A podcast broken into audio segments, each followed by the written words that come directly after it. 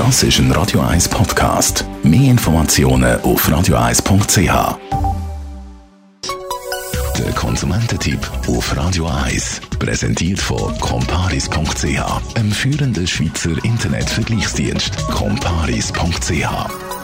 Andrea Auer, Autoexpertin bei Comparis. Rückrufaktionen bei Autos. Erst letztes Jahr wieder ganz gewesen. Das hört man in letzter Zeit immer wieder. Wieso gibt es eigentlich immer mehr so Rückrufaktionen?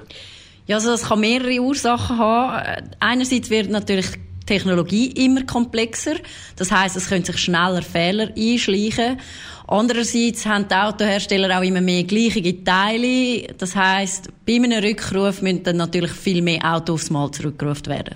Wie komme ich das mit über, wenn so eine Rückrufaktion stattfindet als Besitzer von einem betroffenen Auto? Ja, also bei einem offiziellen Rückruf, äh, bei einem, wo quasi durch den Fehler, wo irgendwo am Auto ist oder an einem Teil ist, eine Gefahr kann entstehen, da wirst du über den Importeur informiert, du kommst einen Brief über und wirst dann aufgefordert, in die nächste Garage zu gehen. Und was passiert, wenn man eben nicht reagiert auf den Brief?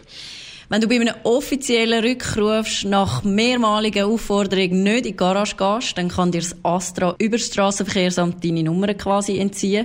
Das heißt, du verlierst eigentlich deine Fahrberechtigung. Es gibt aber neben diesen offiziellen Rückrufen auch noch sogenannte Serviceaktionen. Die sind nicht obligatorisch, weil die sind meistens auch nicht sicherheitsrelevant. Entstehen für mich eigentlich einmal Kosten bei so Rückrufaktionen? Nein, Kosten entstehen eigentlich nicht. Also auch wenn deine Garantie schon abgelaufen ist, musst du trotzdem nichts zahlen. Was allerdings nicht hast, ist ein Anspruch auf ein Ersatzauto. Danke vielmals. Andrea Auer, Autoexpertin bei comparis.ch.